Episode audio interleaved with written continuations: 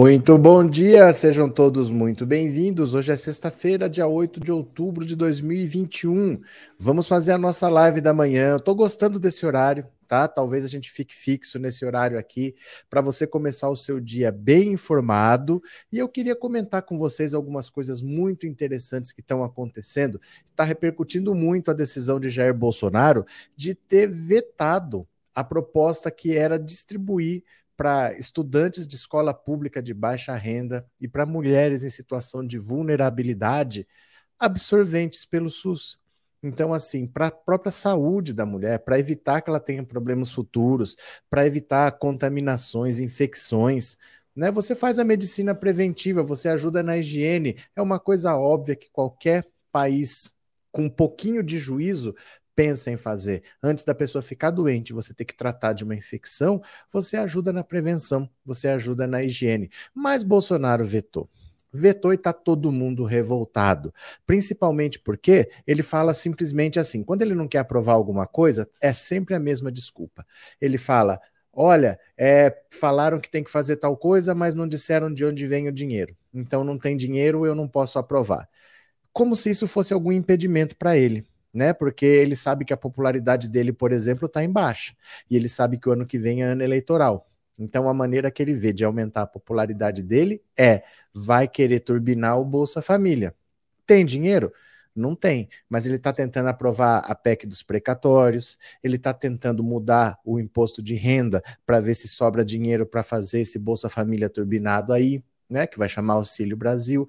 Então, quando interessa para ele, ele dá jeito. Ele não reclama que simplesmente não tem dinheiro, então eu não vou fazer. Ele corre atrás de tentar viabilizar de alguma maneira. Já quando é para benefício de qualquer outra pessoa, ele não está nem aí. Então eu fiz a pergunta para vocês, que eu queria é só uma reflexão.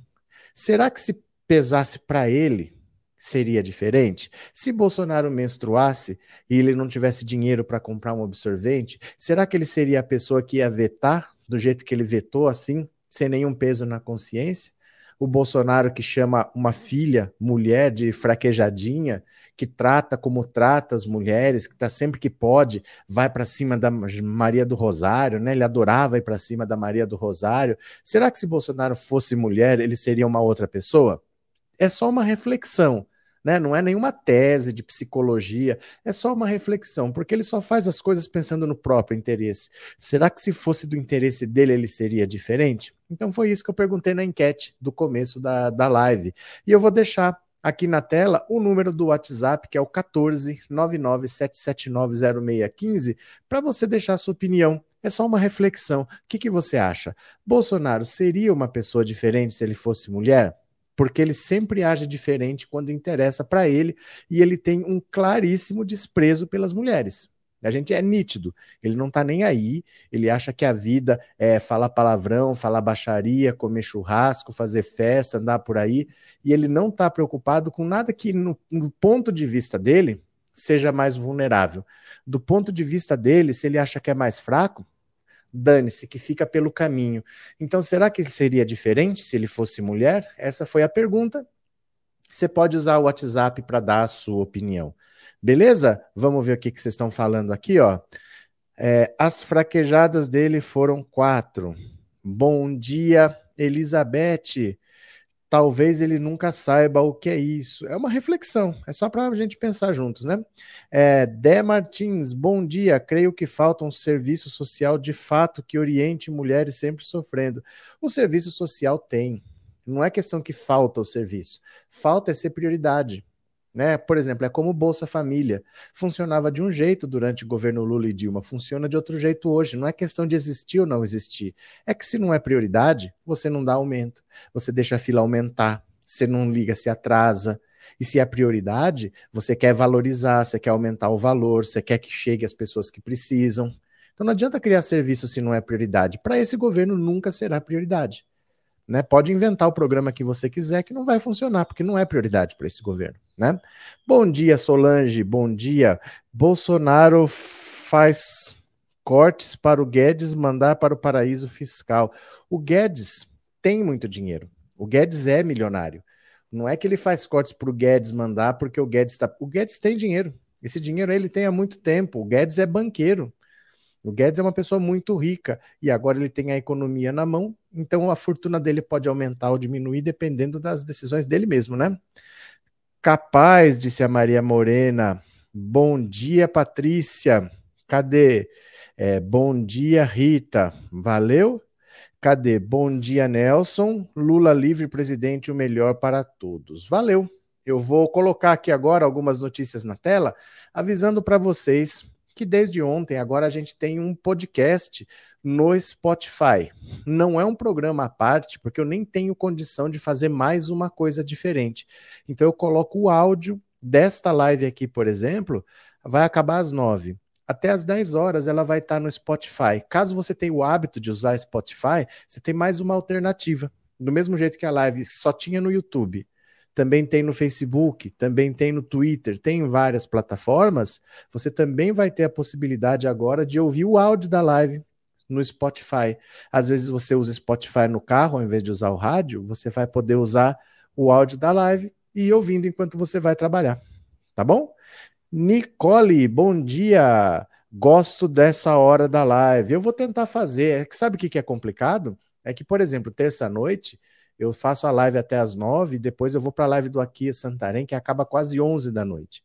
E não é que acaba e dorme, porque você tem que editar, você tem que fazer um monte de coisas. Para estar tá aqui às oito, eu tenho que começar a trabalhar às seis. Então é difícil você terminar uma live às onze da noite e estar tá no outro dia às seis fazendo live aqui. É meio complicado trabalhar de noite e de manhã, sabe? Os extremos assim, eles quase se tocam. Então vamos ver. Eu estou fazendo um teste. Valeu? Obrigado por ser membro há tanto tempo, viu? É só procurar Spot, é, Pensando Alto no Spotify? Obviamente. Obviamente. Eu coloquei o mesmo nome. Você procura lá assim, ó. Ó, você procura. Cadê? Você procura lá. meu Deus do céu, pera lá. Pronto, ó. Pensando Alto Roberto Cardoso vai aparecer para você. Se não, no comentário fixado aqui, no comentário fixado, tem um link que te joga direto lá no, no podcast do Spotify. Valeu? Aí fica a critério de vocês, mas é uma alternativa a mais. Bora? Bora então, vamos ler aqui umas notícias, vou compartilhar a tela. Vamos ver o que, que seria um Bolsonaro mulher. Vamos pensar juntos aqui, olha. Se menstruasse e lhe faltasse dinheiro, Bolsonaro não faria o que fez. Vamos ver. Eita, nós. Se o presidente Jair Bolsonaro menstruasse ao menos uma vez a cada semestre, não vetaria como vetou a parte do projeto de lei que garantia o fornecimento pelo SUS de oito absorventes por mês às mulheres vulneráveis. Com certeza, não vetaria se lhe faltasse dinheiro para comprar os absorventes de Michele. Afinal, a família sempre está em primeiro lugar, desde que seja dele, naturalmente. A propósito, Lembra o que ele disse em reunião ministerial do ano passado, quando quis interferir na Polícia Federal? Disse, olhando no olho do então ministro Sérgio Moro, que depois saiu dali para pedir demissão. Já tentei trocar gente da segurança nossa no Rio e não consegui. Isso acabou. Eu não vou esperar F minha família toda de sacanagem ou amigo meu, porque eu não posso trocar alguém da segurança. Vai trocar. Se não puder trocar, troca o chefe dele. Se não puder trocar o chefe, troca o ministro. E ponto final. Mas, infelizmente, o presidente não menstrua e dispensa absorventes. Usa fraldão e tem uma predisposição perversa contra mulheres, gays, negros, quilombolas, intelectuais e pobres. Ante o risco de ser derrotado ano que vem, corre atrás de dinheiro para reforçar o Bolsa Família, que antes odiava. Pobre vota, essa é a questão. Mulher também vota, mas a aversão de Bolsonaro a elas o impede de ver que deveria tratá-las muito bem, quando nada para atrair seu apoio.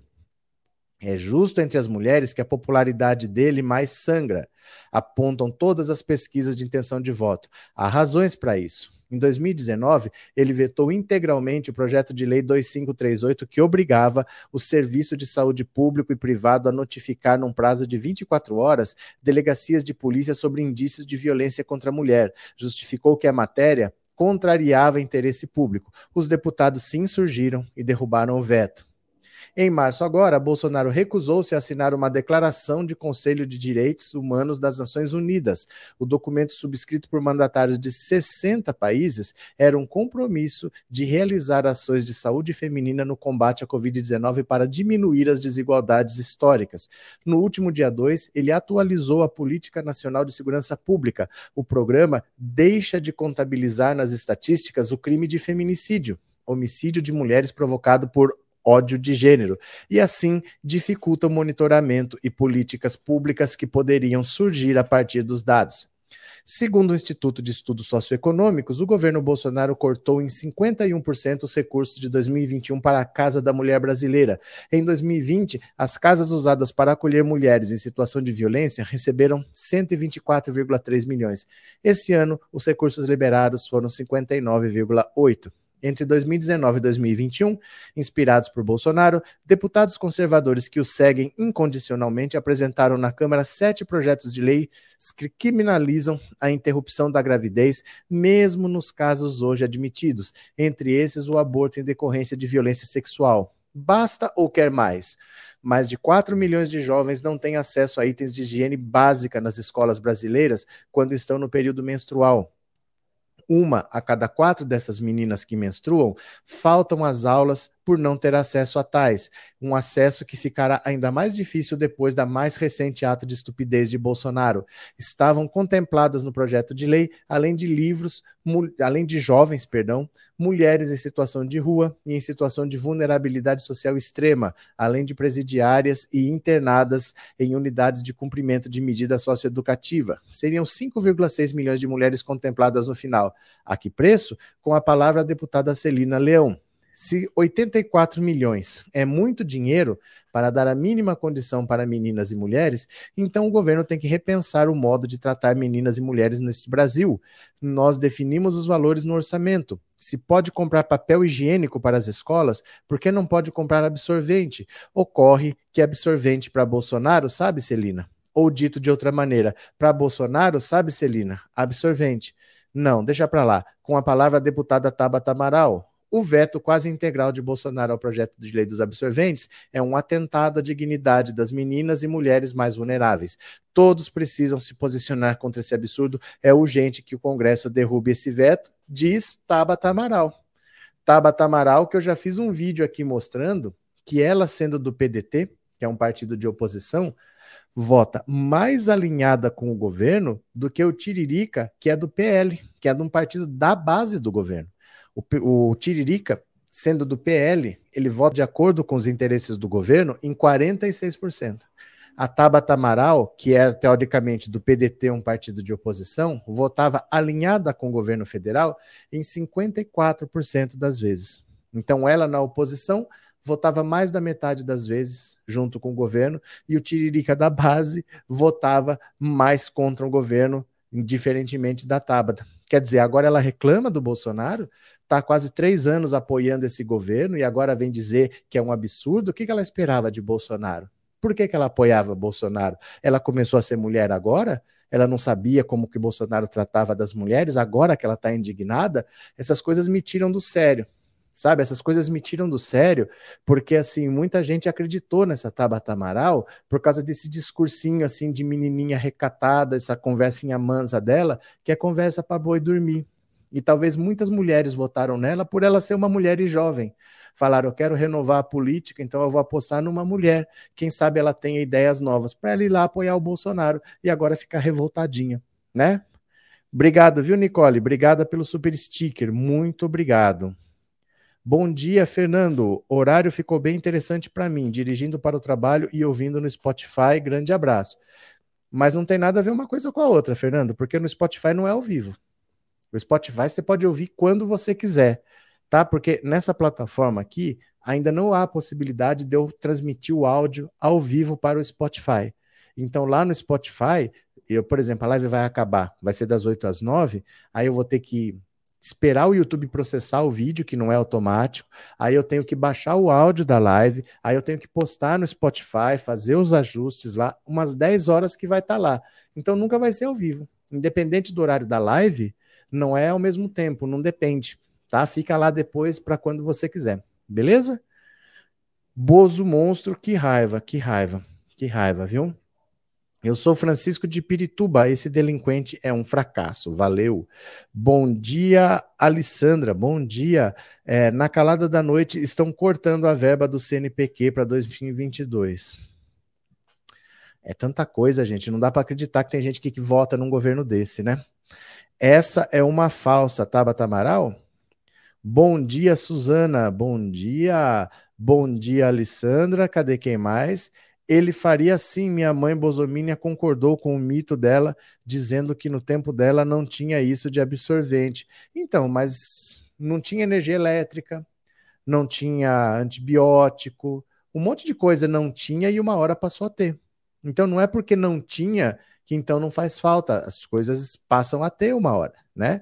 E a partir do momento que você tem dinheiro para tanta coisa, você viu qual é o custo? É 56 milhões. É para atender 8 milhões de mulheres. Gente, num país de 200 milhões, atender 8 milhões de mulheres com um item que é barato, porque eles não vão dar aquele absorvente com aba, que não sei das quantas, cheio das coisas. Provavelmente vai ser um extremamente simples, comprado em quantidade, então ele chega barato, sem muita história, não é caro. Isso não é despesa. Sabe, não é despesa. Oito absorventes por mês. O projeto prevê oito absorventes por mês. Todo caso, né? Bom dia, Aratanguis. Valeu, Laércio. Bom dia. Professor, será que depois do escândalo da Prevent Senior ainda tem gente pagando plano de saúde? Tem. Tem. Tem gente pagando plano de saúde, sim. Até aquele paciente que foi depor ontem na CPI, ele disse que ele ainda usa Prevent Senior. Ele disse que ele não tinha queixa, que ele pagou por oito anos, que ele não tinha queixa da Prevent Senior, mas a maneira como foi conduzido durante a pandemia, ele era assim crítico, mas ele ainda usa o plano. Ele que a, a Prevent Senior quis matar o cara. Então imagina, né? É, a Bolsonaro não liberou o absorvente.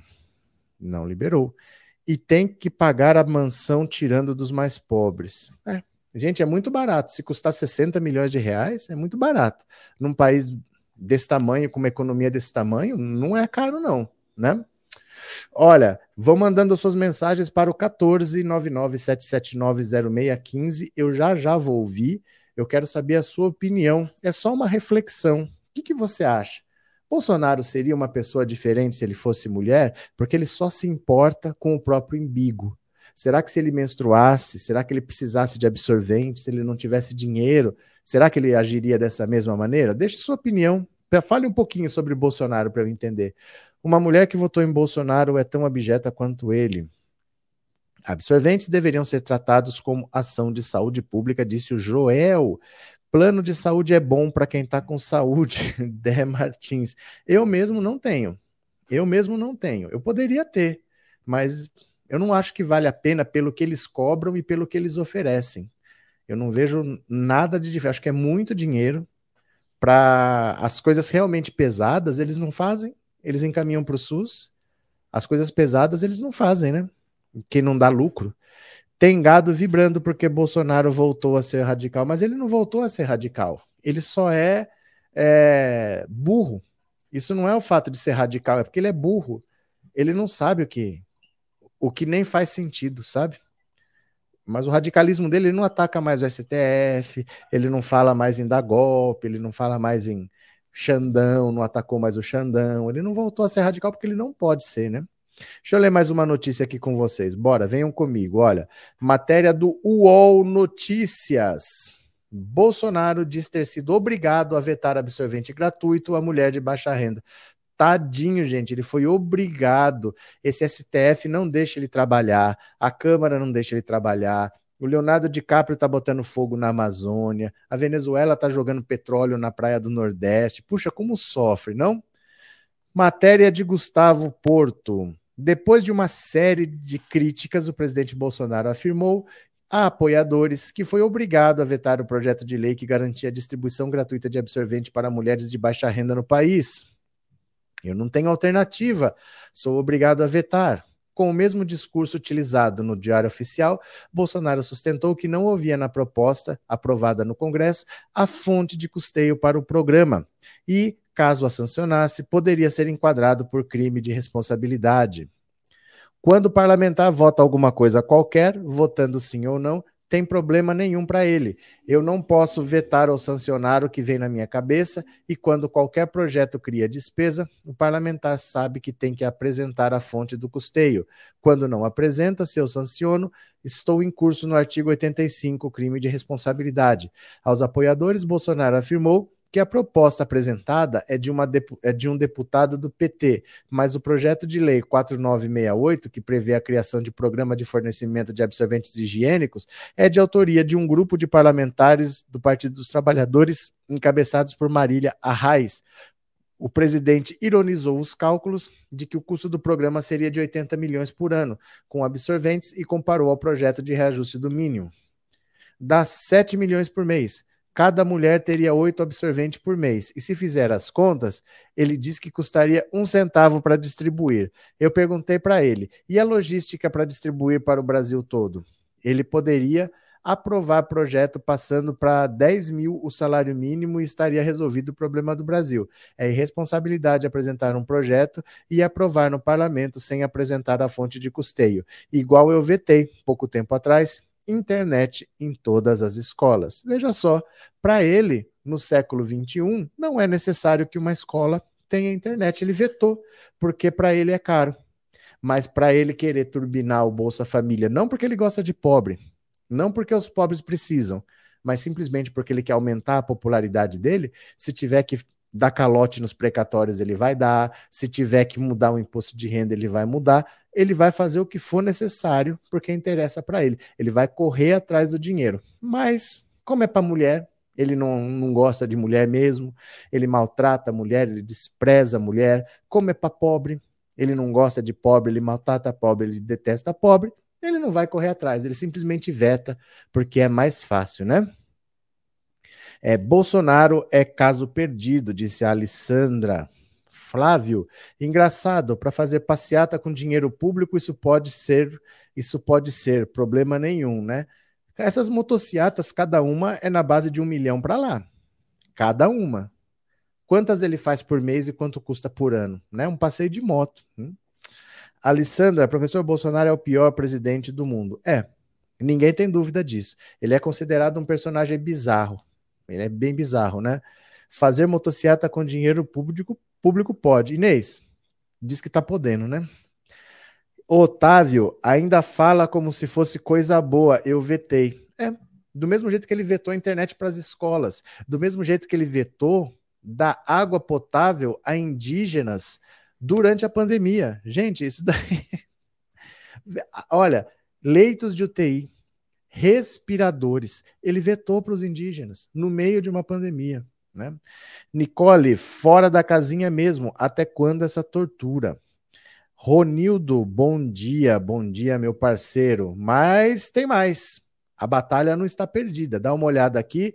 Matéria do Brasil 247. Senadores querem derrubar veto à distribuição de absorventes a pessoas em pobreza extrema. Vamos ler aqui. Senadores prometem se mobilizar para derrubar no Congresso o veto do presidente da República à distribuição gratuita de absorventes para estudantes de baixa renda e pessoas em situação de rua. A medida integrava o Programa de Proteção e Promoção de Saúde Menstrual, sancionado na quinta-feira. O Congresso precisa derrubar o veto de Bolsonaro para demonstrar que ao contrário dele, os parlamentares se importam com o fato de que uma em cada quatro meninos faltam a aulas por não terem acesso a absorventes. Tuitou Zenaide Maia, que foi a relatora da PL 4968 da deputada Marília Reis.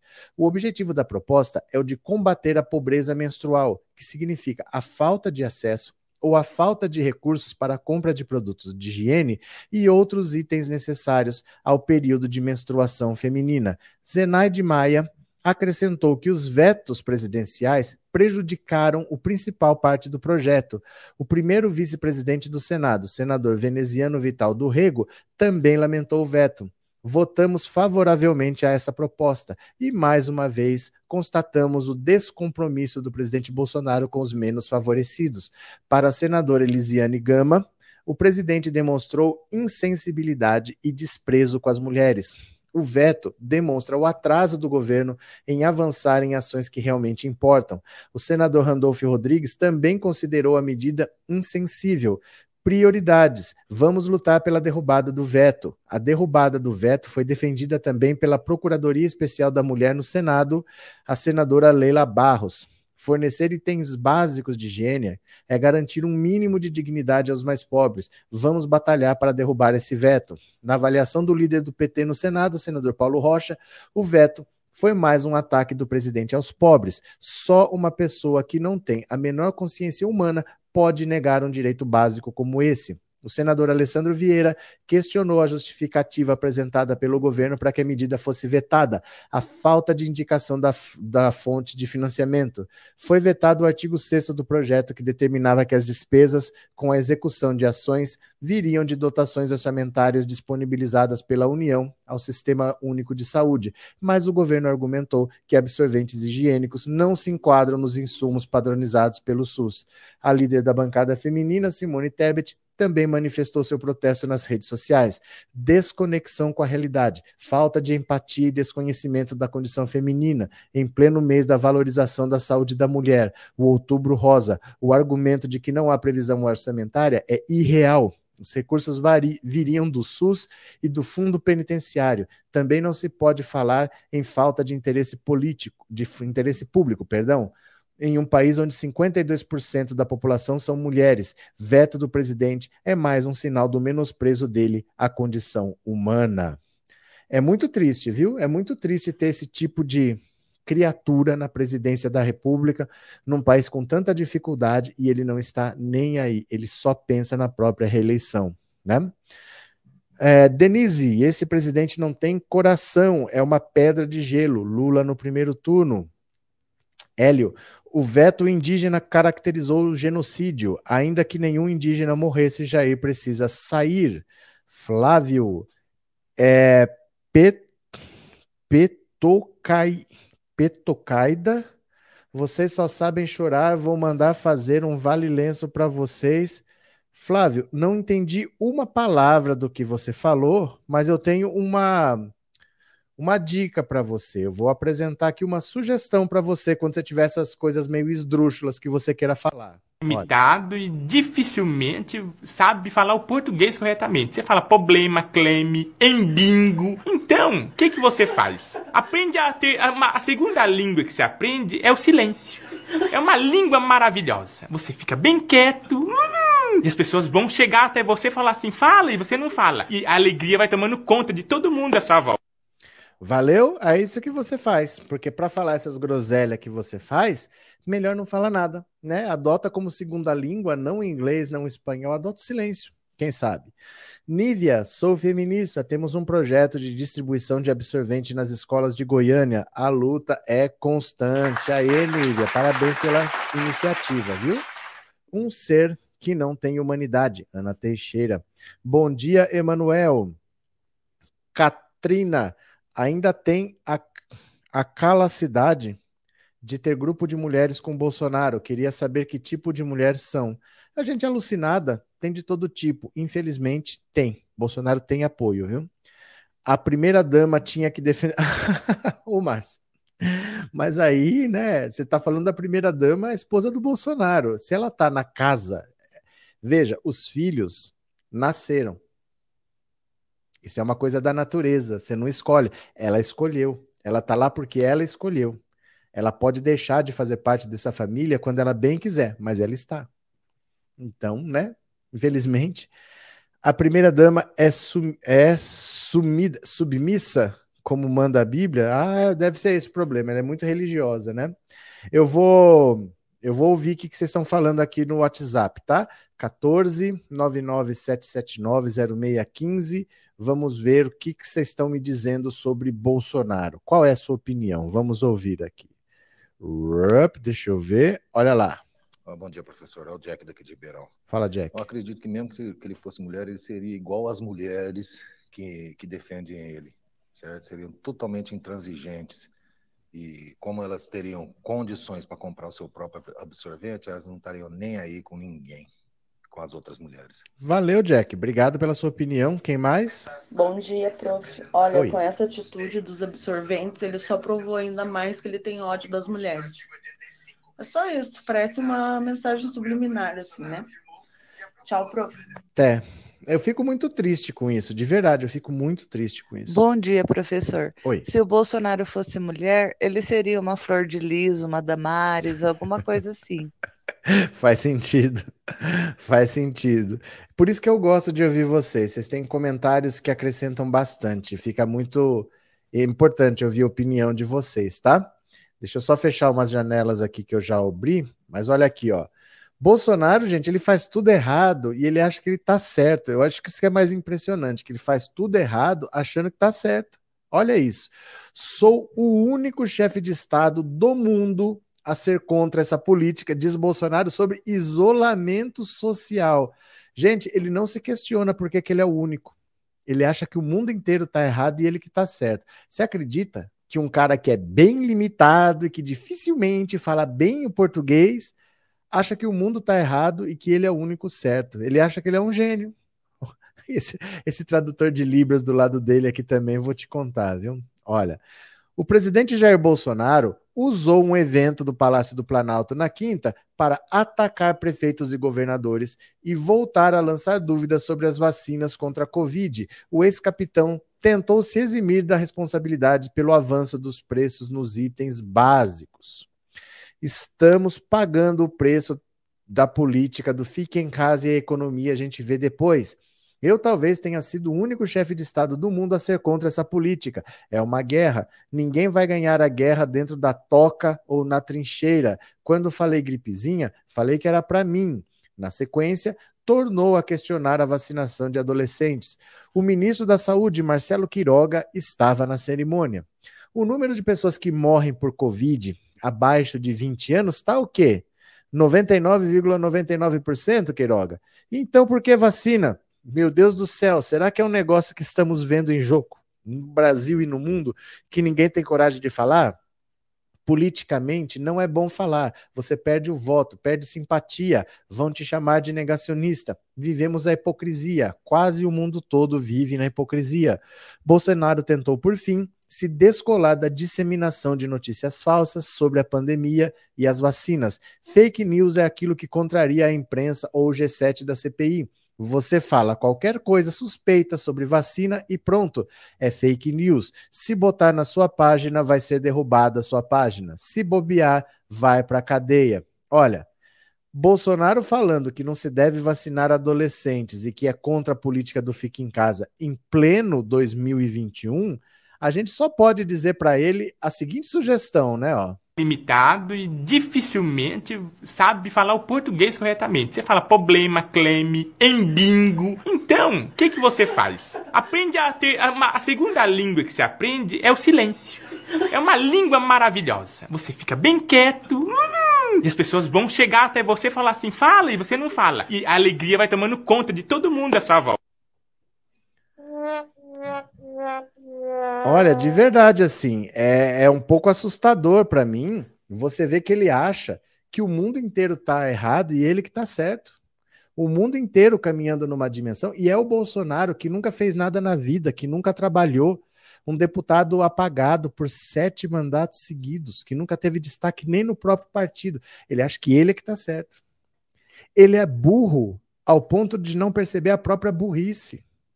Porque se você é burro e você fala, bom, eu não tenho capacidade para isso, eu vou com calma, eu vou ver o que, que os outros estão fazendo, eu vou pedir para alguém me ajudar. Se você é burro, mas você sabe que é burro, é menos mal. Ele é o burro que acha que o mundo inteiro está errado e que ele é que é o inteligentão. Ele está fazendo tudo diferente, o país está quebrado, o país está mergulhando no desemprego, a popularidade dele despencou, o Lula vai ganhar no primeiro turno, mas ele está certo o mundo é que está errado. É impressionante que tem gente que, que passa pano ainda para isso, né? É incrível. É, porque ele é o estadista mais louco e ignorante do universo. Edil, Edivaldice, bom dia. A primeira dama agora é blogueira, vive mostrando roupas novas nas redes. Ai, Romildo, tá demais, viu? Tá demais.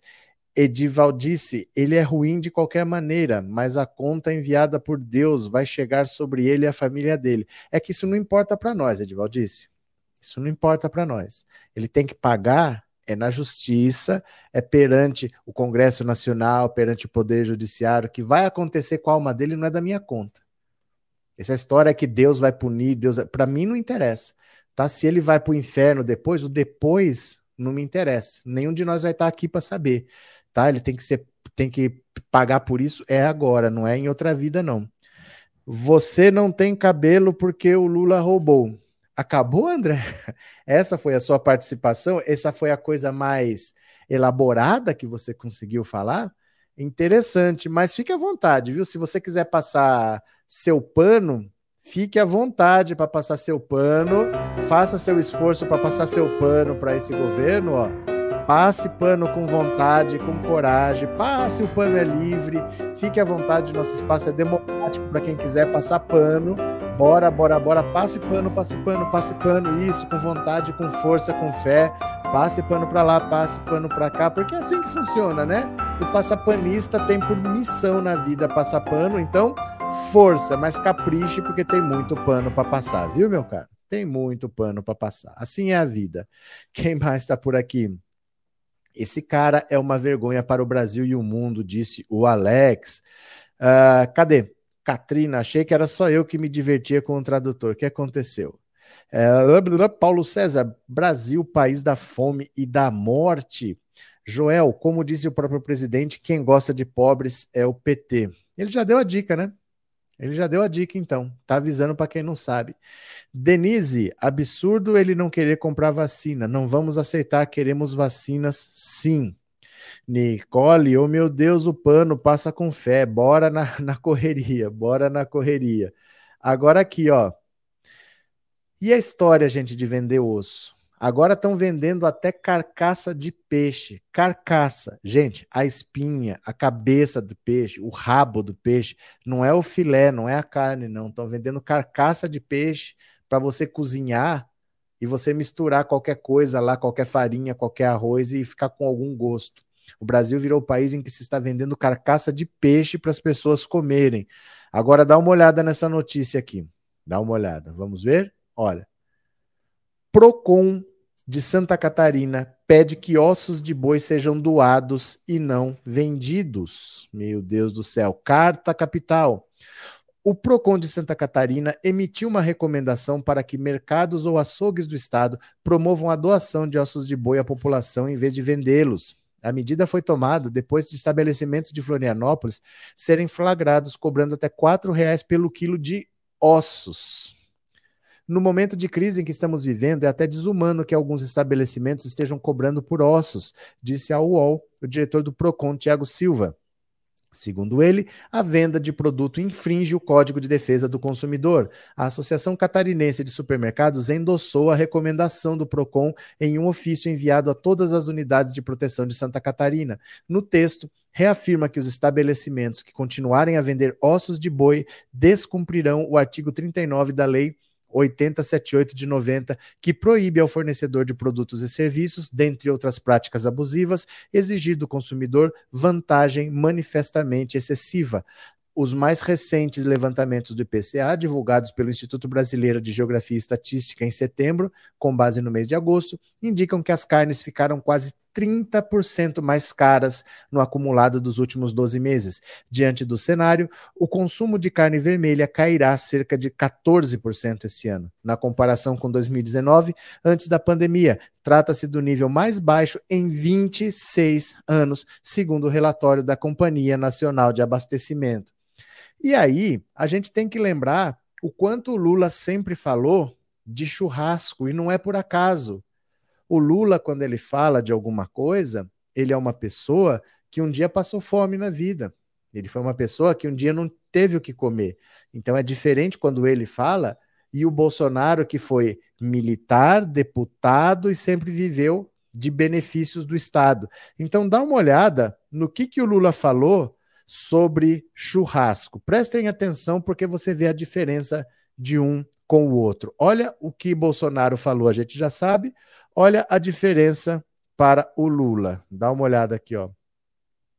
Estou só abrindo aqui no Instagram. Se você não me segue, é Pensando Auto Insta. Pensando Auto Insta, tá? Me siga lá, me siga lá que você vê antes. Dá uma olhada. Eu não sei se vocês perceberam, eu falo muito do churrasco. Eu falo muito do churrasco porque eu, eu sei o que é não ter dinheiro para comprar carne para comer. Eu lembro que naquele tempo que eu era mais jovem, não sei, Janja, se a tua mãe fazia isso, mas comprava um bife, tinha um martelinho de bater carne, pegava aquele pedacinho de carne e batia tanto com o martelinho que o bife esticava, ficava desse tamanho e ficava bem fininho, sabe? Porque a gente não tinha dinheiro para comprar carne e era preciso aumentar o bife. Hoje, gente, eu fico pensando como é bom a gente ter um dinheirinho no final de semana, convidar uns amigos, os parentes e fazer um churrasco.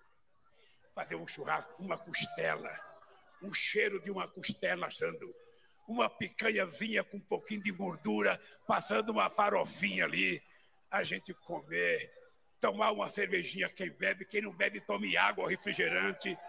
Ou seja, é tudo que nós queremos. Eu não sei se você. Olha a diferença, né? Olha a diferença de postura, de comportamento de uma pessoa que sabe o que é passar fome, sabe o que pode mudar com um gesto simples de um governante, como um governante tem impacto na vida das pessoas, porque o que o povão quer não é comprar Ferrari, o que o povão quer não é passar as férias em Dubai, o povão quer a chance de fazer um churrasco num fim de semana, poder comer uma carninha ali que ele vai fazer, ele vai colocar uma grelhazinha em cima de dois tijolinhos, vai colocar um pouco de carvão, é só isso. É tão fácil isso. Não é difícil você ter as pessoas felizes. Um governo existe para ajudar as pessoas, não para atrapalhar. Bolsonaro acha que o povo atrapalha. Então ele atrapalha a vida do povo. Não é muito o que o povo quer. O povo quer ter uma vida que ele possa trabalhar e chegar em casa, poder descansar um pouco depois de ter tanto trabalhado. Hoje ele não consegue nem trabalhar e nem descansar, nem comer e nem dormir. Você não dorme pensando nas contas que você tem que pagar, que você não sabe como que você vai pagar, né? É, Nicole, coisa tá feia, viu? Romildo, o papagaio repete o que o mito diz. Quem tá perdido aí falando groselhas?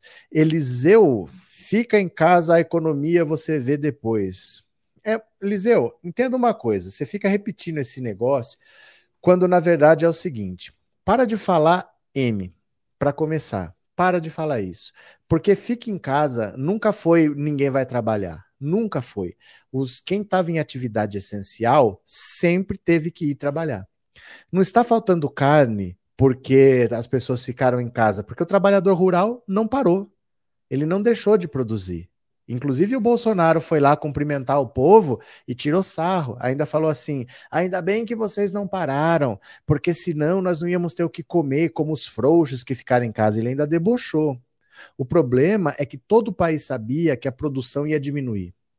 Então você não poderia exportar como antes, porque a prioridade é alimentar o seu povo. E os países sérios controlaram as exportações. E o Bolsonaro, que só pensa no agronegócio, deixou exportar. O Brasil não produziu menos carne, meu caro. Não, falta, não tá faltando carne. É que está tudo sendo exportado, porque está faltando no mundo e o Brasil está alimentando o mundo enquanto seus filhos passam fome. Se você fosse na sua família, se você faz bolo para vender, você ia ficar vendendo bolo enquanto seus filhos passam fome? É isso que esse presidente que você defende está fazendo.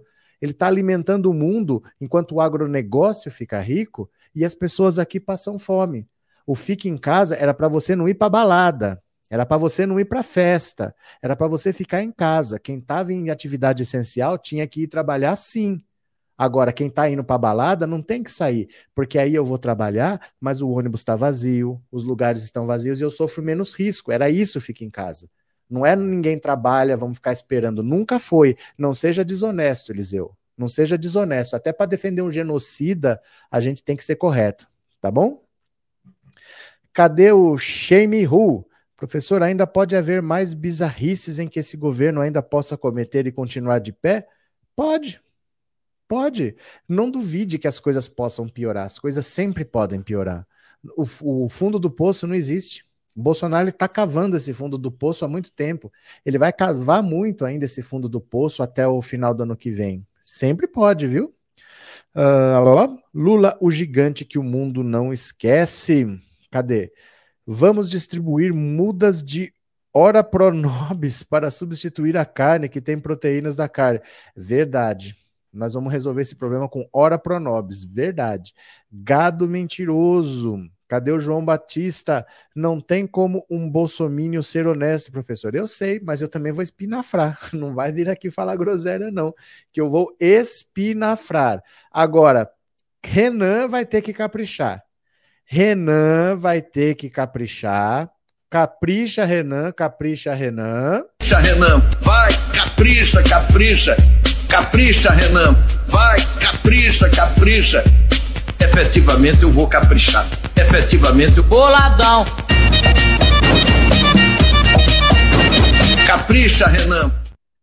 Renan vai ter que caprichar, porque dá uma olhada aqui, olha. Deixa eu só compartilhar a tela de novo, que cada vez que toca um vídeo precisa compartilhar de novo. Ó.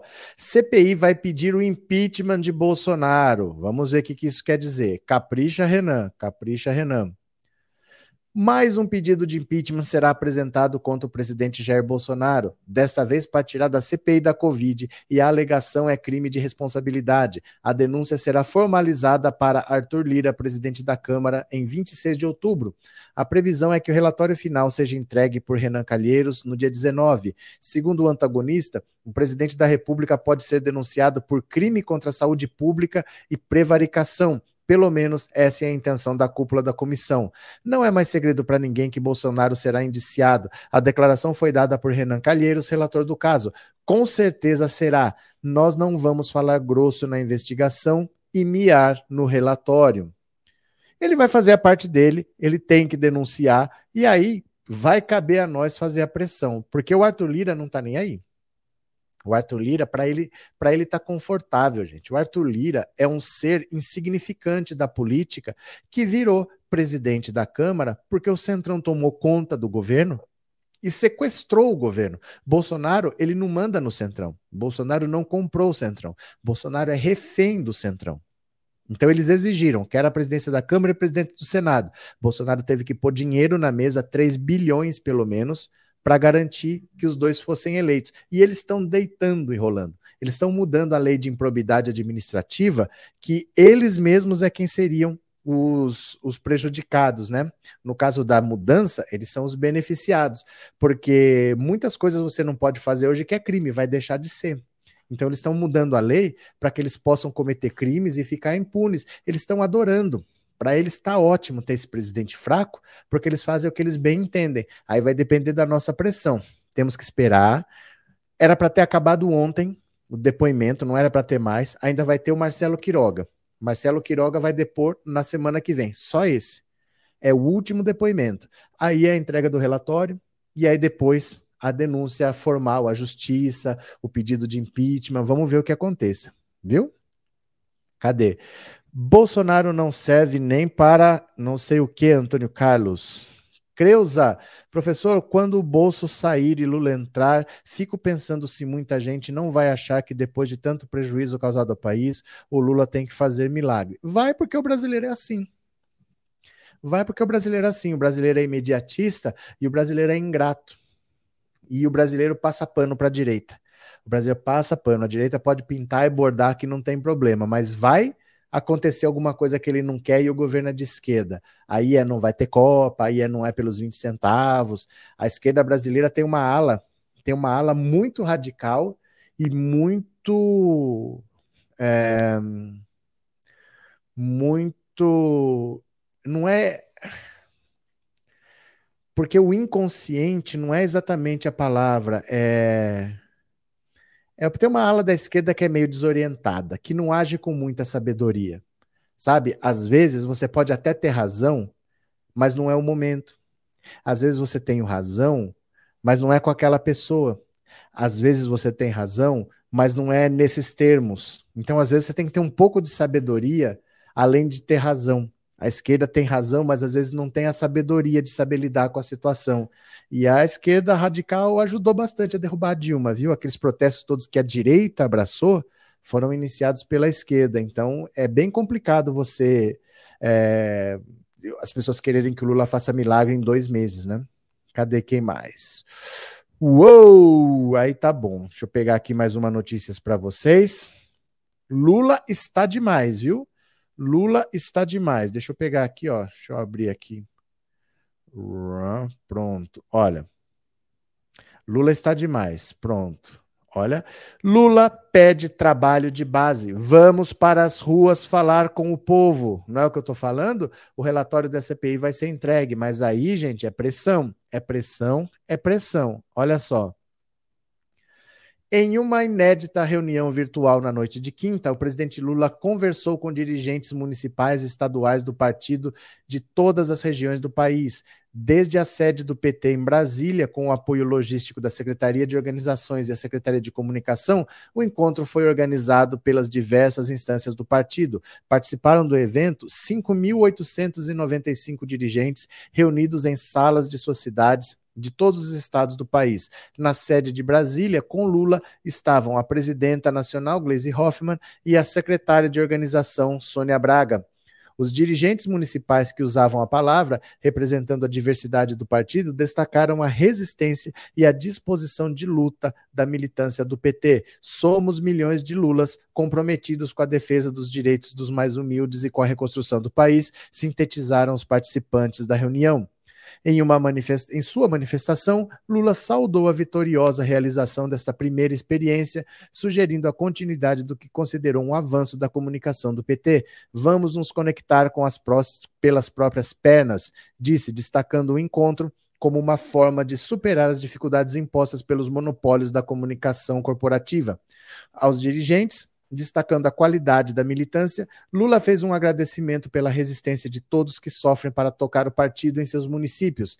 Temos que ser resistentes, afirmou, convocando a militância a ir às ruas, convocando a militância a ir às ruas para falar com o povo, defender o legado do partido e mostrar que o país tem alternativa. O PT tem obrigação de não deixar o país continuar assim, ressaltou Lula, denunciando a destruição que Bolsonaro e seu governo impõem com inflação, desemprego e fome. A gente não pode baixar a cabeça. Convocou, destacando o compromisso do PT com a solidariedade, a fraternidade e o humanismo. Em sua apresentação, a presidenta Gleisi Hoffmann lembrou que o PT é um grande exército e que Lula é a esperança do povo para reconstruir o país e reconquistar seus direitos. A secretária da organização, Sônia Braga, que conduziu o evento, agradeceu a todos os envolvidos na mobilização e a participação entusiasmada dos dirigentes em suas regiões. Então, gente, ó, vamos para as ruas falar com o povo. É o que a gente tem que fazer. A gente não pode ficar em casa achando que já está vencido, vamos esperar o governo do Lula, porque o governo Bolsonaro não vai se reeleger. Olha, eu vou falar uma coisa muito séria para vocês, eu quero que vocês prestem atenção agora. Para o que você está fazendo, presta atenção, que eu vou falar é muito, muito, muito sério. A gente está achando que Bolsonaro não passa nem no primeiro turno. Eu, particularmente, eu acho que talvez ele nem seja candidato. Mas tudo bem, nós temos uma certeza de que o Lula vai ganhar. Eu quero trazer vocês para a reflexão da gravidade do momento atual, porque o Lula precisa ganhar essa eleição de qualquer maneira, e eu vou dar um motivo muito concreto pelo qual o Lula precisa vencer essa eleição. Não há plano B, não há terceira via. Se não for Lula, será Bolsonaro. São os únicos que têm voto, tá? Fora esse, ninguém mais tem voto. Esquece esse papo de Mandetta, de Eduardo Leite, esquece, tudo bobagem. Eles não têm voto. Quem tem voto é Lula ou Bolsonaro. Se o Lula não ganhar, serão mais quatro anos de Bolsonaro.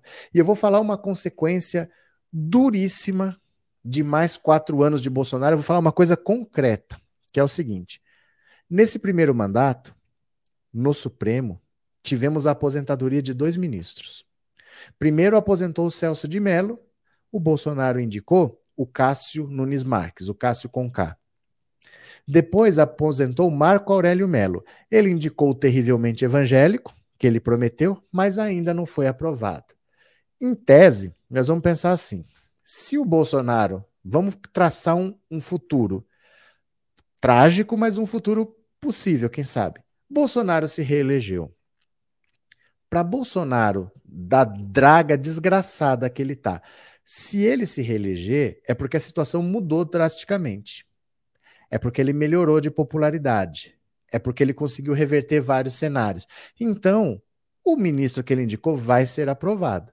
Né? É impossível que o ministro dele não seja aprovado, porque aí ele está sem moral. Se ele está sem moral, é impossível que ele vença as eleições. Então, assim, nós vamos traçar o que, que aconteceria se o Bolsonaro fosse reeleito. Ele sendo reeleito, ele já tem indicado o Cássio Nunes Marques e o André Mendonça, dois ministros, certo? No segundo mandato, ele te, teria que indicar mais dois, porque vão se aposentar. Logo em maio, logo em 2023, em maio, se aposenta o Lewandowski e depois se aposenta Rosa Weber. Então, num segundo mandato de Bolsonaro, ele teria que indicar mais dois. Aí ele vai indicar, sempre ele indica capachos, ele sempre indica cachorro de madame, que manda sentar, senta, né? Gente que tem que comer na mão dele. Ele teria quatro ministros no STF. Só que você lembra de uma tal de PEC da Bengala? A PEC da Bengala foi meio que assim, para dar uma tesourada na Dilma, a Dilma, no segundo mandato dela, ela poderia indicar cinco ministros do Supremo.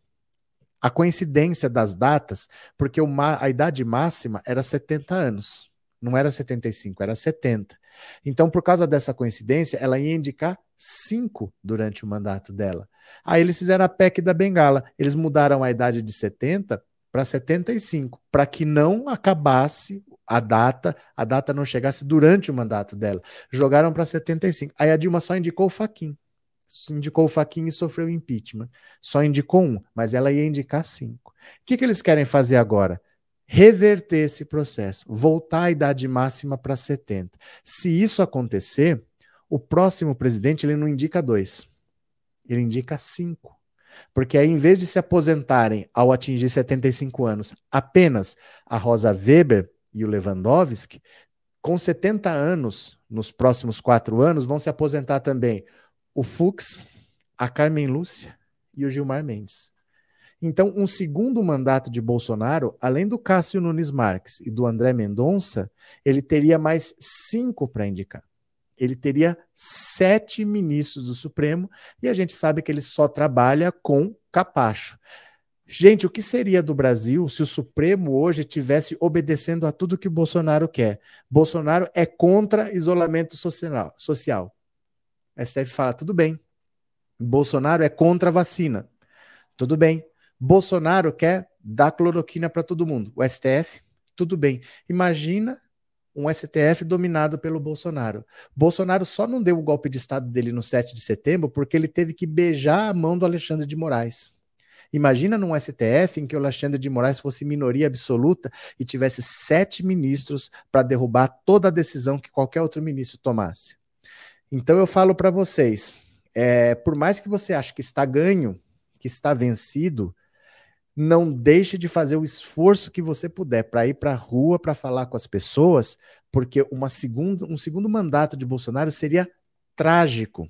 Com certeza, ele já tem dois nomes indicados, ele terá, com certeza, num eventual segundo mandato, ele terá mais dois nomes, só que se mudarem a PEC da Bengala, baixando a idade para 70, mais três ministros vão se aposentar, e nesse caso ele indicaria cinco só no segundo mandato. Somando-se aos dois já indicados, seriam sete ministros lacaios de Bolsonaro dentro do STF. Aí, meus caros, esqueça. Aí, depois de dois mandatos de Bolsonaro, teria dois mandatos do Flávio, dois mandatos do Eduardo, dois do Carluxo, ia ser uma dinastia Bolsonaro para sempre aí. Então prestem atenção, qualquer esforço que você puder fazer, tem que fazer. Tá? Ah, não, mas não precisa. Ih, já ganhou, nem vai para o segundo turno. Na Inglaterra foi assim. Quando teve a votação lá, o Reino Unido vai sair da comunidade europeia ou não? Todo mundo sabia que não ia sair. Ah, tá tranquilo. O voto não é obrigatório, choveu pra caramba, muita gente não foi votar, mas os radicais foram lá e votaram.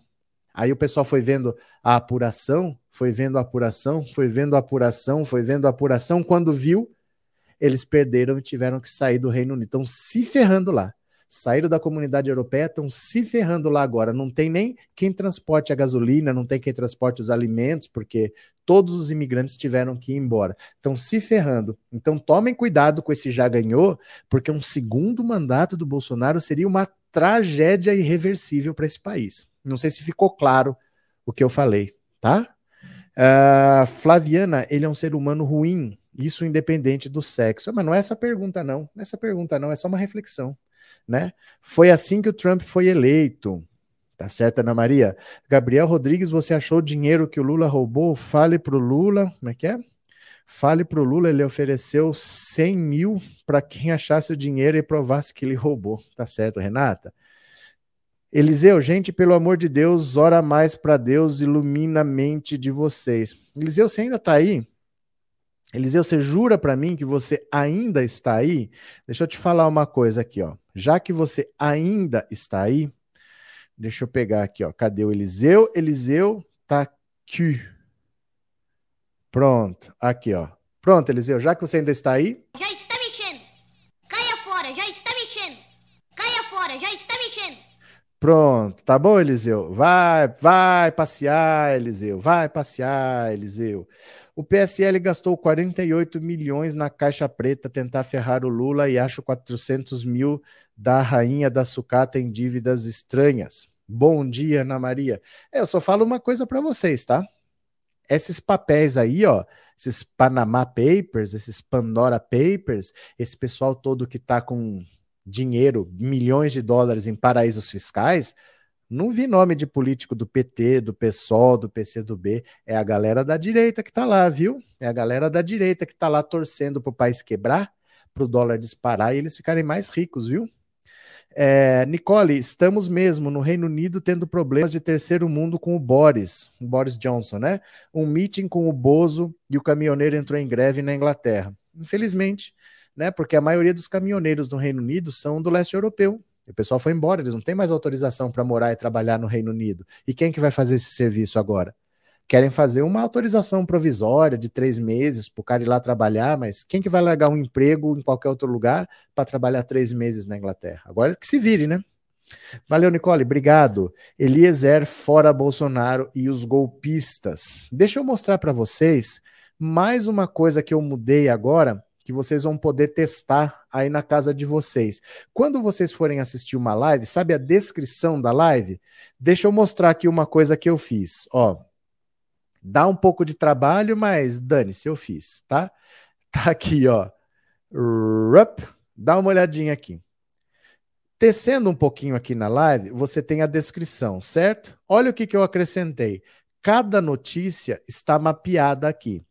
Então, além de você ler as notícias individualmente para saber quais são os assuntos, se você clicar aqui no tempo, o vídeo vai direto para a notícia. Então, por exemplo, ó, a live está aqui. Deixa eu colocar o som. Olha, se eu clicar aqui, ó, Bolsonaro veta distribuição gratuita de absorvente feminino. Eu clico aqui no tempo, ó.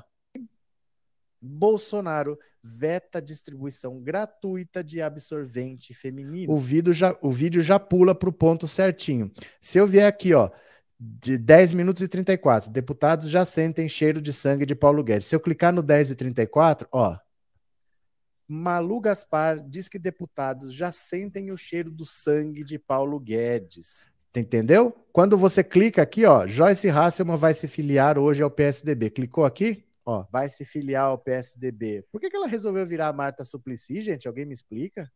Vocês entenderam? Então, a partir de agora, trabalho, mas eu vou ver a live, eu tenho que assistir a live, que mapear a notícia está em que momento, e aí depois você pode clicar no horário que você já pula direto para aquela notícia. Não dá para fazer isso ao vivo, porque eu preciso saber onde está. Então, eu tenho que terminar a live, esperar o YouTube processar, aí depois eu altero e incluo na, na descrição do vídeo. Mas é um recurso a mais.